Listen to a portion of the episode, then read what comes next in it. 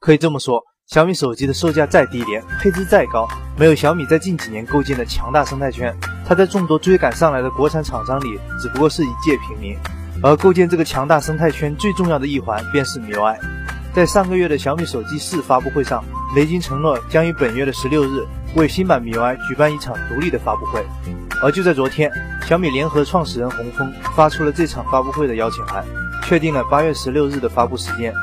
邀请函上写着“看起来好用起来”，嗯，邀请函上写着“看起来好用起来”，嗯，呃，邀请函上写着“看起来好用起来”。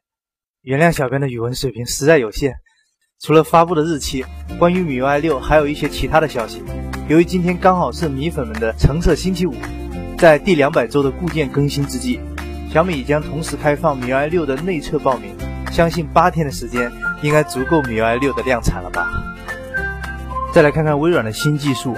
早在一年前就有消息显示，微软正在研发一种 3D 触觉反馈触摸屏。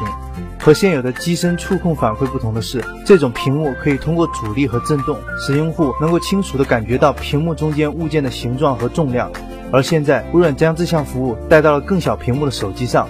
就在昨天，微软研究院在 YouTube 上上传了一段这项技术的演示视频，并解释了其中的原理。这类 3D 触控反馈触摸屏包含了一个 LCD 的屏幕、多个力传感器以及可以来回移动的机械臂。利用静电振动将空气中的缓冲传递到触摸的手指上，让手指得到与屏幕中间物件类似的反馈效果。只是即使不考虑增加重量、功耗以及成本，这项技术和目前扁平化的趋势似乎也是有所相悖的。最后再来看看这款 l i t r 公司年初发布的新一代光场相机 l i t r eRoom，它在上个月已经正式开售。The Verge 在本月拿到了真机后，对其进行了体验。该网站的编辑表示，只用了不到十分钟的 l i t r eRoom 就抛弃了曾经掌握的一切摄影知识。这款光场相机凭借独特的呈现原理和规则，同样能够拍出与预期相同的照片。在外观方面，eRoom 的机身设计很好的诠释了现代和未来的设计风格。不过由于体积稍大，有时候这台相机必须要使用双手进行控制。配置参数方面，eRoom 的焦距为三零二五零，并且光圈达到了 f 二点零。同时，它的快门速度达到了四千分之一秒。Lightroom eRoom 的零售价格为一千五百九十九美元。